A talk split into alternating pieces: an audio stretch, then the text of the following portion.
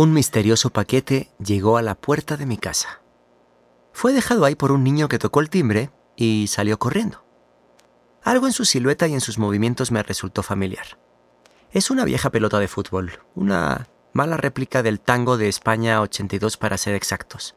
Incluye una pegatina con la figura de Naranjito, la mascota. Este balón está muy desgastado y algo desinflado y uno de sus gajos se ha levantado. Y al inspeccionarlo, más de cerca, debajo de la tela, veo escrito algo con plumón indeleble. Daniel, 10. ¿Qué? No entiendo. Este balón... No puede ser, este balón era mío. Era mi favorito. Lo recuerdo perfectamente. Cientos de momentos me golpean a la vez. La mañana en que los Reyes Magos me traen este balón, anotando el gol cana en la calle antes de que mi madre me llame para cenar, el día que lo volé a casa de un vecino en un penalti mal cobrado y nunca lo volví a recuperar, incluso aquella vez en que me lo llevé porque estaba enfadado porque el balón era mío y decidí que nadie más podría jugar si no era a mi modo y entendimiento. Eso quiere decir que el niño que vi corriendo hoy soy yo del pasado y ha venido del futuro para enseñarme algo, pero... ¿pero qué? Sé que él soy yo porque las circunstancias son casi idénticas a las de aquella película de Disney protagonizada por Bruce Willis, en las que tiene que ayudar a su versión del pasado. Si esto fuera ficción, estaría clarísimo que el guionista robó la historia descaradamente. Pero, pero ¿cómo iba? Me parece que era algo así como que el niño viene para asegurarse de que su versión futura haya cumplido todos sus sueños. Joder, pero este chaval creía que yo sería centro delantero de un equipo de fútbol de Primera División de España. ¿Con qué cara le voy a explicar que trabajo en una universidad? Sus sueños se harán pedazos. ¿Sigues atrapado en la escuela? me reclamará. Danielito se imaginaba con un auto último modelo y una casa en Ibiza. Yo, en cambio, vivo en la zona metropolitana de la Ciudad de México y tengo un podcast. Espera, claro, es Bruce Willis quien tiene que ayudar al niño. ¿Será que aquella tarde que volé el penalti se descarriló la línea del tiempo en la que me convertiría en jugador profesional de fútbol?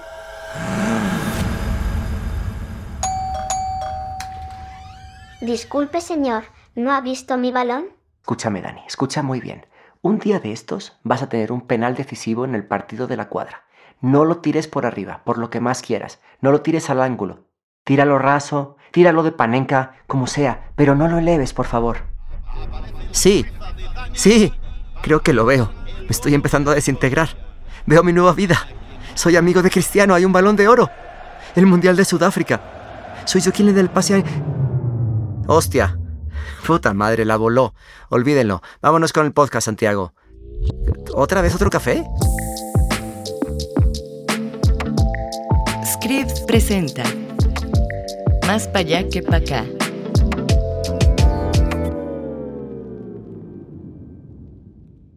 Hola, yo soy Daniel Granata y les doy la bienvenida a Más para allá que para acá. Últimamente he pensado en este podcast como un laboratorio de la adultez, un espacio para experimentar con ideas, cuestionar paradigmas y transformar pensamientos.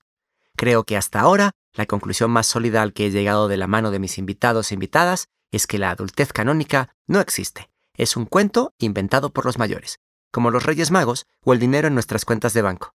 Perdón por el spoiler, los reyes son los papás. Todo esto que he aprendido hasta ahora me ha llevado a una hipótesis. Creo que esta adultez que busca diversidad y no se encasilla en una sola definición está muy relacionada con la flama de nuestra infancia.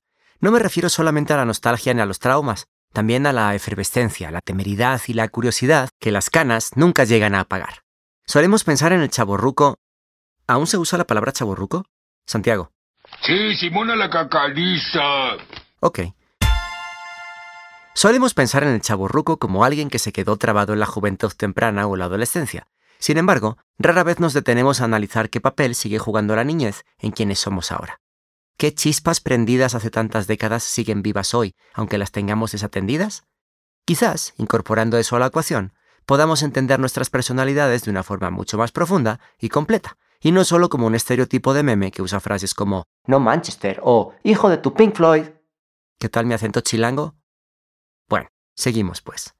Para seguir investigando esta conexión directa entre las infancias ochenteras y la adultez actual, invité a charlar a un amigo al que cada vez que veo me la paso tan bien como un viernes después del colegio. Señor Bautista. Hola, ¿cómo estás? Ahmed, Ahmed, ¿cómo te, cómo te llamamos?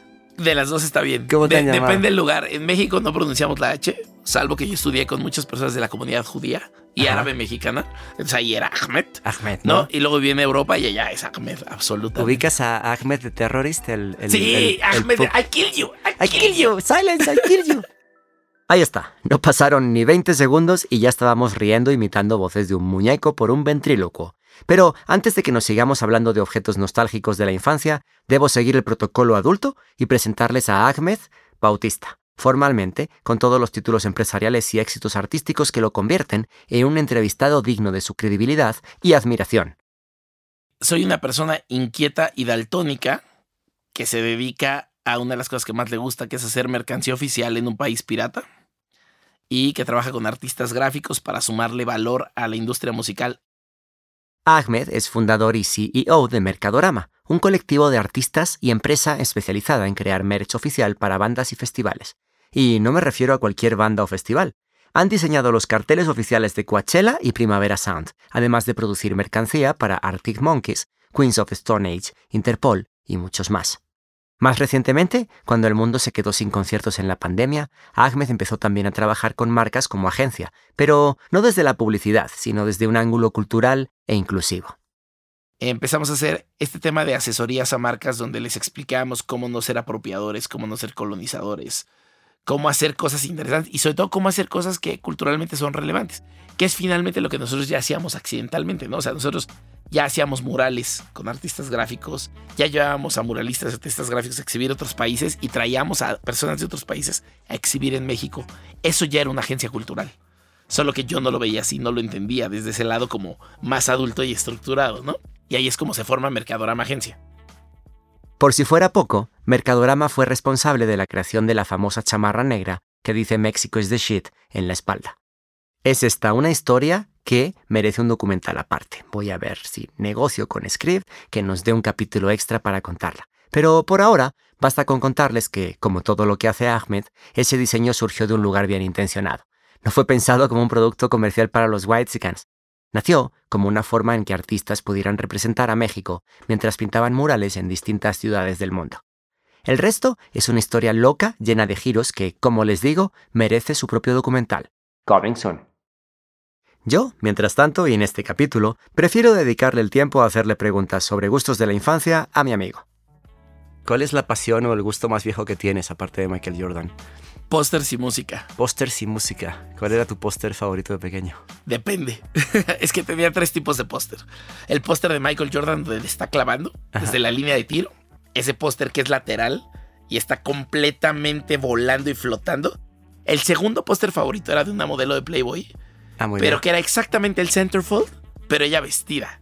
Ok. O sea, era el pre antes de que estuviera desnuda, porque eran los pósters que mis primos tenían. Y yo admiraba todo lo que mis primos. Yo era el más chico de las dos familias. Entonces quería tener pósters de mujeres en mi cuarto, ¿no? Entonces fue el póster más safe que pude encontrar en la tienda de pósters. Y el tercero es que tenía pósters de conciertos. Entonces tenía pósters de Guns N' Roses, Skid Row y lo que quieras. Y en ese momento el más importante que tenía era Guns N' Roses. Entonces mi cuarto estaba lleno de pósters. Entonces sé que esas tres categorías eran importantes. Me parece increíble que los gustos más antiguos de Ahmed, los pósters y música, sean exactamente la base de su trabajo hoy en día. Muchas veces visualizamos la niñez como una etapa aislada que termina y solo nos deja recuerdos, pero aquí queda clarísimo que existen pasiones que germinan en la infancia y florecen en la vida adulta. Me encanta además la imagen de los pósters como símbolo. El póster es algo que el niño admira porque, como Ahmed, lo ve en el cuarto de sus primos adolescentes es algo sin más valor que el de ayudar a formar tu propia identidad y personalidad. Nuestras infancias estuvieron llenas de objetos que los adultos no entendían o veían con desprecio, pero que para nosotros eran mágicos y echaban a volar la imaginación. Arnoldo Kraus, un médico eminente y escritor prolífico, dice que a las cosas queridas se les dota de espíritu por ser compañeras, son parte de los quehaceres del día y son una mínima radiografía de la persona. La frase es muy linda por derecho propio, pero para mí resuena más fuerte cuando la relaciono con Ahmed. Su radiografía son los pósters, los discos y, por supuesto, los tenis, los sneakers. Él y yo podemos hablar de zapatillas deportivas con un detalle que asusta. Es curioso ocupar tanta precisión en un área que es eminentemente funcional como ponerte unos zapatos, pero nos llevó a una conversación muy linda. Mis tenis favoritos de la vida es como mi taco al pastor favorito de la vida. Es el de la infancia. Entonces, Ok. Los Jordan, automáticamente seguidos de los Penny y los Agassi. Ok. Dentro de los Jordan, ¿cuáles Jordan? Los que nunca tuve de chico y me compré de grande, los 11, que para mí cambiaron la historia, pero no me los compré en ese momento porque me compré los Penny. Ajá. Pero los primeros Jordan que me compré yo con mi dinero fueron los 7. Y me los compré en blanco y en negro para poder llevarlos a la escuela. A mí hay una cosa que me parece fascinante de los Air Jordan y es que son mementos de, sea cual sea la, la foto, el vídeo que estás viendo, viendo los tenis, Sabes la época, y el sabes, contexto. sabes el año concreto. Sí, así. Y a mí eso me parece, y luego además si son negros es mayo, junio, porque son playoffs, Ajá. y si son blancos es algún punto entre octubre y marzo. Y viéndolo en perspectiva hacia, hacia adelante dentro de 50 años, Ajá. no hace falta carbono 14 para Sí. Decodificar dentro de 200 años a, Y- a y- qué época pertenecen Y es lo que decíamos hace rato, ¿no? Es un tema de semiótica también. ¿Te acuerdas de viste Ciudadano Kane? Sí, uy, o sea, sí, pero también la vi cuando era muy chico. Yo la vi de chico y me pareció aburridísima, no entendí nada. La vi de mayor y me pareció aburridísima. Pero hay una cosa que creo que podemos rescatar aquí hoy y es cómo alguien atesora en el final de su vida algo de lo que se despidió en su infancia. Correcto. Y una cosa muy bonita que tú estás contando hoy aquí es cómo tú no estás esperando al final de tu vida, que esperamos que sean dentro de muchísimos años, Yo también. eh, a atesorar algo de tu infancia y sobre lo que tienes nostalgia, sino que, digo, ob- obviamente hay una época de revival de la nostalgia, ¿no? O sea, Pero creo que es, es bonito el hecho de, de convivir con esos pequeños gustos y nostalgias a diario. Claro. No, no, ver, no contemplarlos en la lejanía Claro. como el Ahmed que fue y me convertí en esto, ¿no? Sino que Claro. todos los días eres un poquito aquello que fuiste. Y eso creo que es muy bonito. Por si nunca tuvieron que sufrir las dos horas que dura Ciudadano Kane, a lo que nos referimos es a la última palabra que pronuncia el personaje interpretado por Orson Welles, un magnate, justo antes de morir. Rosebud era el nombre de su trineo de niño, el objeto que más atesoró en su vida a pesar de convertirse en millonario.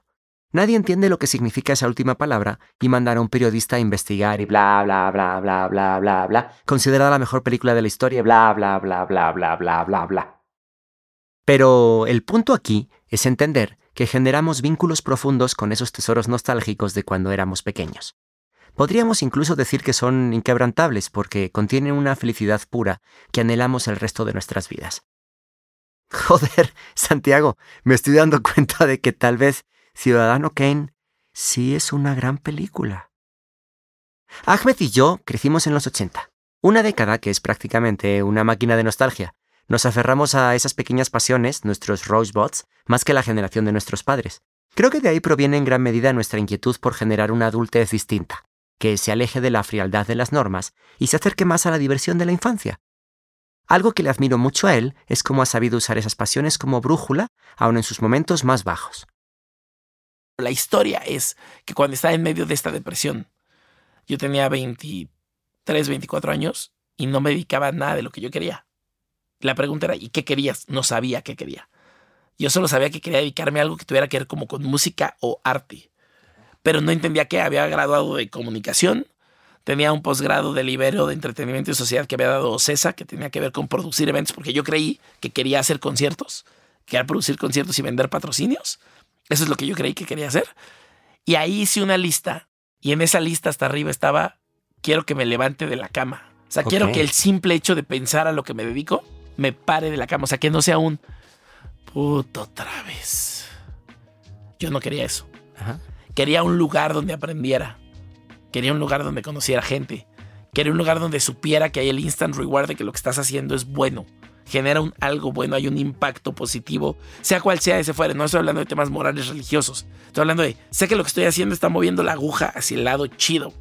Quiero que me remunere, quiero que me pague bien. No quiero hacer algo de lo que no puedo vivir. Ok. Porque entonces seguramente va a pesar más el que no puedo pagar la renta, el que no puedo hacer y me voy a hacer viejo sin lograrlo. O sea, quiero que sea algo que me pueda permitir vivir.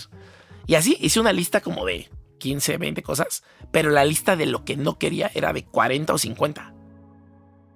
Qué importante esta anécdota de la lista de Ahmed para entender que no se trata de un arrebato, hay una labor de análisis y de deconstrucción con la que logra ir abriendo un camino sobre el que la pasión pueda desenvolverse de una manera productiva y ética. Y no me deja de resultar hermoso que aun cuando tenía en su mente su pasión por la música al momento de buscar una vocación, no terminó siendo analista en una plataforma de streaming ni nada demasiado elaborado. Encontró su camino desde lo más sencillo y honesto, los pósters, esos mismos artefactos que adornaban su cuarto en casa de su madre. Dude, that's awesome. You crushed this.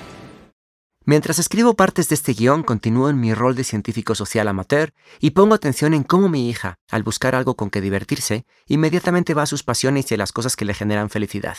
No hay más secreto que ese. Está aburrida, inventa un nuevo paso de baile. Está aburrida, se sienta a dibujar. Está aburrida, utiliza a su hermanito como modelo para nuevos outfits tipo Project Runway o lo hace en Roblox. Las niñas y niños están casi por completo impulsados por sus pasiones. Cuando eres adulto, en cambio, el reto es que el pulso de la pasión sea constante. Visto así, resulta que ser niño siendo adulto es más difícil de lo que pensamos. Quise rebotar con Ahmed una inquietud acerca de esto. ¿Crees que, por ejemplo, eh, nos aburrimos poco hoy, ¿no? Como para darnos la posibilidad de desengancharnos del teléfono y, y, poder descubrir cosas que nos llenen, ¿no? A lo mejor recuperar cosas que nos llenaban de pequeño pero que abandonamos porque son consideradas poco serias ya hoy o algo así, o como...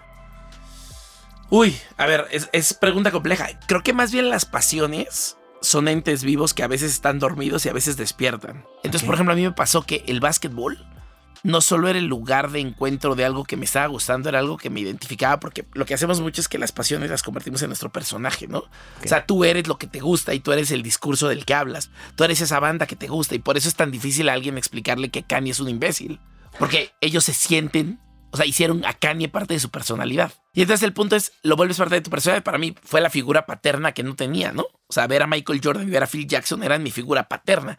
Y entonces yo salía y quería emular lo que veía ahí, ¿no? Pero de pronto se fue Michael Jordan.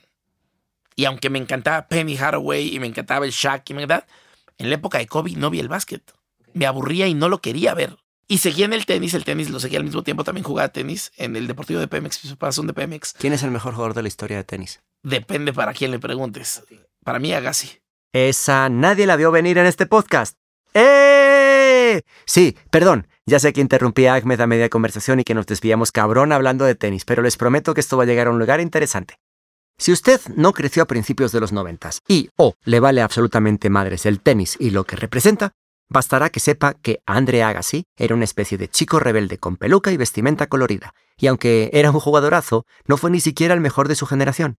Así que cuando Ahmed lo considera el mejor de la historia, nos sirve para comprender desde qué ángulo mira el mundo. No desde los éxitos medibles, en este caso el número de Grand Slams, sino desde el impacto abstracto que alguien puede tener en la cultura. Igual a eso, Djokovic. ¡Ja! El tema con Agassi es que Agassi era distinto, era de una forma como tácita, ¿no? Ajá. Que es un poquito lo que hacía Michael Jordan. Empujaban los límites en otra forma. No tenían que ser loud en cosas como ser groseros, tenía que ser loud en otras cosas, en cómo te vestías, en qué escogías, en cómo llamabas la atención, cómo te dirigías. Y creo que el tenis de hoy le debe mucho a Agassi. No será el que tiene los mejores puntos, en su momento Sampras tenía mucho más que él. Y después siguieron, o sea, Federer y otros 40, pero Está- para mí en mi corazón es Agassi. Está open en Script, la biografía de Andre Agassi. Ya. Yo lo he leído y es, creo que es de las mejores biografías que he leído porque las biografías, como todos relatos, son historias y necesitan un conflicto. No hay nada más aburrido que leer la historia de alguien a quien todo le sale bien. ¿no? Claro, claro. Y la de Agassi tiene un conflicto inicial en la que él es excepcional haciendo algo que odia. Les recomiendo mucho leer o escuchar Open, les guste o no el tenis. Es una ironía que el ídolo de Ahmed sea alguien que no tuvo mucha opción de escoger a qué se quería dedicar y que no disfrutó su talento durante un gran porcentaje de su carrera. Pero al mismo tiempo, me encanta saber que Agassi lo haya inspirado para empujar los límites a su manera. Tácita en unas cosas, ruidosa mucho en otras. Siento que esta lectura es un reflejo de la lucidez del pensamiento de Ahmed y que explica por qué la mochila de su adultez se siente más ligera. Sus pasiones son desbordadas, pero se mueven en la órbita de las sutilezas. Otra vez, el póster como símbolo. También me dejó pensando mucho su idea de que las pasiones pueden ser proclives a tomar la siesta o incluso a hibernar. Siesta. Hibernar. Mm, creo que este es mi cue para hacer un break. Pero tú que estás ahí, adulto en progreso, haz una pausa activa y toma nota. La pasión sigue ahí y la puedes reactivar siempre que quieras. Escuchando Más pa' allá que pa' acá con Daniel Granata, presentado por Script. Por solo 149 pesos mexicanos, Script te da acceso a millones de libros, audiolibros, podcast, documentos y más. Prueba la experiencia sin costo durante los primeros 30 días en script.com. Gracias por seguir escuchando Más para allá que para acá. La primera mitad de mi charla con Ahmed me dediqué mucho a explorar su conexión con la niñez y la manera que logró encauzar sus pasiones. Ahora, prefiero saber de su vida hoy, en el día a día, como un adulto que tiene que pagar renta, declarar impuestos e ir al dentista cada dos, tres años. Hey Siri, haz cita para ir al dentista. Sí, Daniel. De niño trataba de ser muy adulto y ser muy organizado y ser... Y ahora de adulto creo que trato tanto de ser niño que valgo madres con cosas como mi alimentación y el ejercicio. O sea, me ha costado un montón. Ahorita pertenezco a un equipo ahí de Nike increíble que me permite ejercitarme y, y comer de una forma, pero cuando eso no está, difícilmente yo lo pongo como una prioridad. Ok, Porque pongo como una prioridad todo lo otro. Ya. Y eso es muy poco adulto, ¿no? En el, en, el, en el cuadrado de lo que es un adulto, eso es muy poco adulto. Sí me pongo tenis, pero no me alimento bien y está de la chingada. Oye, em, igual que de niño te gustaba jugar a algo, imagino, en esta adultez tuya tan singular. Eh, ¿Qué te divierte de adulto? A ver, me divierte que casi no hay días iguales. Ese es un gran logro como adulto. Siempre hay un cliente nuevo, siempre hay un proyecto nuevo, siempre hay un problema nuevo. Tampoco es que me las sé todas. Y de nuevo, o sea, me imagino a una persona escuchando esto y diciendo, ay, no seas cabrón, güey. ¿No? Yo trabajo en la industria de la música y no todos los días es diferente, no seas mamón. Lo entiendo. Pero que tiene que ver también con un poquito con una perspectiva, sin llegar a ser motivacional de desarrollo personal charlatán, sino con decir, güey, o sea, seguro hay 80% del día idéntico.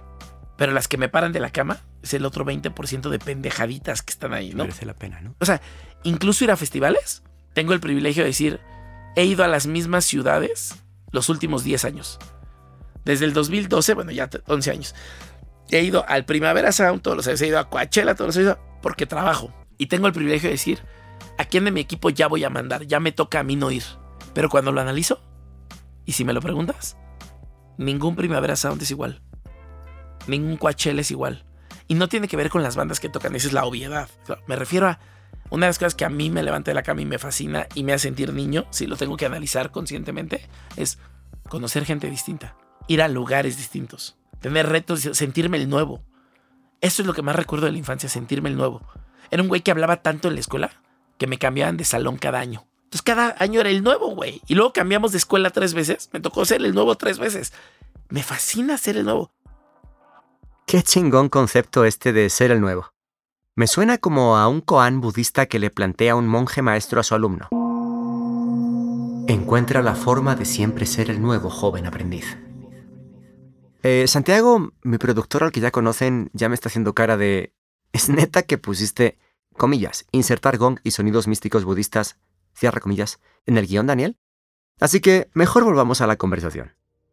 Pareciera como si nuestros padres, a menos a nuestros ojos, ¿no? Igual ellos se los estaba llevando el carajo también, eh, no les importaba tanto ser aburridos, ¿no? Como que hay veces en que uno piensa que aburrido es el precio que tienes que pagar por sostener como una familia, una estructura, etcétera. ¿Qué crees que nos haga a nosotros preocuparnos por no convertirnos en adultos aburridos? ¿Tú, tú te has percibido alguna vez como pensando, no quiero caer en... no quiero parecer aburrido o es... o es Órale. ¿Qué, qué cabrón lo que me acabas de plantear. Porque me destapa dos folders en la cabeza muy cabrones. La primera es no. Nunca he pensado que parezco aburrido. Ok, Porque eso implica que yo estoy pensando cómo me ve la demás gente ok, disfrutando o no mi vida. ok. Entonces, la primera respuesta es no, nunca lo he Es- Es pensado. una, percepción, es una percepción externa. Más interno, sí he pensado qué no quiero en mi vida Ajá. para acabar abandonando. O sea, no quiero abandonar. ¿Qué debo hacer para no abandonar esto que hago? Y seguir fresco. Y seguir fresco y seguir disfrutando. O sea, la parte más importante es quiero pararme de la cama. O sea, quiero hacer cosas que me paran de la cama. Si algo no me está parando de la cama, algo está mal. A través de la charla fui notando en varias ocasiones que Ahmed tiene dos cosas muy particulares. La primera es que posee una colección de hacks para identificar y activar sus pasiones. Pequeñas cosas que hace como su lista del trabajo ideal, aquello de enfocarnos en el 20% del día, o esta última de preguntarse qué es lo que no quiere abandonar. La segunda cosa es que tiene ideales muy sólidos. Actúa con la convicción de que desde su trinchera puede aportar valor y mejorar su entorno, como este razonamiento que lo llevó a querer crear merch oficial de sus bandas favoritas. Solo seguí la pasión de cómo puedo hacer algo por los artistas que tanto me dan con la música. Vivo todo el día escuchando música, todo el día traigo audífonos, todo el día traigo Discman en aquella época, ¿no? ¿Qué puedo hacer para devolver algo? Y salió esto, se me presentó. Volveríamos a lo de, no, o sea, regresamos a lo del Zeitgeist, ¿no? Yo estaba ahí buscando y me cayó el, güey, esto que trajo Pearl Jam es oficial y lo que está afuera es pirata y lo que has comprado toda tu vida de Smashing Pumpkins, Marlin Manson, Oasis, es pirata. Hablemos de piratería. Yo, con frecuencia, tomo la postura de defender la piratería como un vehículo a través del cual se pueden dar a conocer muchos nuevos fenómenos y contenidos que de otra forma serían exclusivos, únicamente accesibles para unos pocos. Así que me interesaba mucho obtener la perspectiva de Ahmed, que se ha dedicado activamente toda su vida a contrarrestarla. ¿Cuál es tu opinión, como muy holística y me callo, lo prometo, no, está de- bien. del mundo piratería? Porque México es un país que tiene mucha piratería de todo. El tema es que está normalizado. En México normalizamos todo lo que está mal. Normalizamos la violencia hacia la mujer, normalizamos la corrupción, normalizamos la impunidad, normalizamos el narcotráfico, normalizamos la corrupción en general, ¿no? Como lo puedes ver en todos lados. No importa a quién descubran haciendo qué malo, no va a pasar nada en este país. Y entonces cuando llegas a querer concientizar y decir, a ver, analicemos esto, cuestionémoslo, siempre va a haber alguien que defienda. No, pero es que está haciendo algo honesto. ¿Prefieres que robe o que venda? Aquí está haciendo algo, está organizado, velo. Y es, ah, o sea, ¿tú crees que no está robando propiedad intelectual? O sea, ¿tú crees que él no le está dando dinero a los policías, a los líderes de ambulantes, que es una mafia en México, y atrás de todo eso al crimen organizado? O sea, ¿tú crees que esa persona no está haciendo el mal porque está vendiendo algo y está proveyendo a su familia? Y si tú me dijeras, oye, es que encontré mi libro en la zona más pobre del lugar más pobre y ellos solo tienen acceso de esa forma, lo entiendo. Y hasta esa persona haría un servicio tal vez quemándolos y dándolos gratis. Pero cuando es en un mercado de comercio, lo que está haciendo es abusar de la propiedad intelectual y punto. El tema es que no queremos llegar a esas discusiones. Porque esas discusiones son bien difíciles de tomar, porque no hay una solución clara. Tienes un país donde el presidente roba y no importa el partido político. Roban y roban y roban. Entonces no puedes llegar a una conversación consciente donde alguien diga, claro, la piratería no debería existir. Siempre va a decir alguien, no, pero está haciendo algo bueno para los que no le alcanzan. Ahí está mi punto. Ok. Al menos yo hago un cachito de agarrar un poco de ese dinero y pasárselo a la industria que lo genera. Siento que debería agregar un disclaimer al principio de cada episodio que diga, las personas participantes de este podcast están conscientes de su privilegio y saben que sus posturas pueden tener puntos ciegos provocados por su entorno, color y sexo. Pero va de nuevo. Ahmed es el primero en reconocer el privilegio desde el cual ha podido nutrir sus pasiones y ganarse la vida haciendo algo que ama. Eso no le quita el enorme mérito de ser alguien que contagia alegría y se conduce con tanta ligereza y bondad. Si tuviera un hermano mayor, me gustaría que fuera como él. Tal vez así hubiera podido conectar con mis pasiones antes y no me hubiera tardado tanto en dejar el mundo de la publicidad. Pues me hubiera podido preguntar, ¿What would Ahmed do? ¿Qué haría Ahmed si no hablas inglés? Mi hermana es contadora y trabaja en un banco. Y pues me imagino que ha de haber pasado por momentos de altibajos donde ya se aburría o no se aburrió, tal vez no le encantaba. Pero decía, Nicola, ¿qué es lo que más te gusta? ¿Viajar? ¿Comprarte cosas? ¿Comprarte bolsas? ¿Ir a conciertos? ¿Qué es lo que más te gusta? En ese lugar necesitan contadores también. En ese lugar necesitan administradores también. Pero ¿por qué nadie nos lo dice? Oye, ¿cuál es tu pasión? También requieren allá abogados. O sea, yo, por ejemplo, parece que me dediqué a mi pasión, pero en realidad tuve que encontrar el cachito donde yo cabía en la industria de la música. Y si esa profesión o puesto o área no está desarrollada en México, pues la tienes que desarrollar, inventártela, ¿no? Muchas de las ideas de Ahmed me remiten a las de un autor, creador de videojuegos y filósofo llamado Ian Bogost. En su libro Play Anything, Bogost propone, como bien dice el título, que todo en esta vida se puede tomar con una actitud de juego, desde ir al súper hasta lavar los platos. Y no se trata de simplemente echar desmadre. Bogost explica que los juegos solo son divertidos porque tienen reglas y límites. Y en ese sentido, Ahmed es de las personas que ha sabido encontrar ese balance de saberse organizar y ordenar internamente para gozar al máximo el mundo exterior. A mí, Esta charla me ha ayudado a reconectar con las pequeñas felicidades de mi infancia y saber identificarlas en mis pasiones más grandes de hoy. Como, por ejemplo, creo que imaginar aventuras en las calles de Cáceres, España, está directamente ligado con mi inquietud por escribir y contar historias. Aprendí que las pasiones no mueren, duermen, están ahí, pero requieren de trabajo, dedicación y, sobre todo, curiosidad. Si fue en el juego que se formaron, tiene todo el sentido que solo en esa misma alegría vuelvan a despertar. Tenía preparada una última pregunta para Ahmed. ¿Qué diría, qué diría tu versión niña? Vas hoy a la cueva de, la cueva de Dark, apareces en, en, en- ¿Dónde creciste tú? Azcapotzalco. Llegas a Azcapotzalco, este, 1996. Puta, me Te encuentras contigo, ¿qué te dice tu niño? Ay, qué buena, güey. No me dejaría hablar, me cuestionaría todo. ¿Qué te gusta, qué no te gusta? ¿Por qué haces lo que estás haciendo? Me atacaría con preguntas como atacaba a todos los adultos cuando era chico. ¿Eras, Era ¿eras un niño incómodo? Demasiado incómodo. O sea, pero incómodo no quiero pensar que no es lo feo. Con los magos sí. Me arrepiento de eso. Era el pendejo que le decía al mago, "Ah, ya, ya entendí lo que era si me iba. Era era un pendejo con los magos. Y les pido disculpas a todos los magos. Son increíbles y los amo. Eh, ahora de adulto. Y me gustaría ser mago, de hecho. Eh, pero no, yo creo que me cuestionaría un chingo de cosas. Eh, Ahmed, ¿dónde te encontramos en el mundo virtual? En, soy bastante activo en Instagram, en todas las demás no soy nada activo. Es arroba Ahmed Bautista. Lo digo así para que se entienda. A-H-M-E-D Bautista. Arroba Mercadorama, que es la empresa y el colectivo y todo, y ahí publicamos bastantes cosas. Y arroba Haciendo Industria, que es un podcast de industria musical que tengo con Wax, donde le explicamos a la gente como todas las posiciones de trabajo que hay en la industria musical y que no solo tienes que ser músico o manager. Gracias, amigo. Por si no tuvieron ocasión de tomar nota, va de nuevo. Pueden encontrar a nuestro invitado de hoy en Instagram como arroba Ahmed Bautista. Recuerden, lleva H intermedia. Y también como arroba Mercadorama y arroba Haciendo Industria. Los libros que les recomendé hoy, Open, una autobiografía de Andre Agassi, y Play Anything, de Ian Bogost, están disponibles en Script, el servicio de suscripción de lectura líder en el mundo. Entra a script.com para empezar tu periodo de prueba sin coste. Nos vemos en el próximo capítulo, en el que mi alter ego se pelea con su esposa por no ponerse de acuerdo en qué plataforma de streaming ver, y necesita urgentemente una fórmula para que la situación no se vaya de control y le cueste el divorcio. Gracias por escuchar.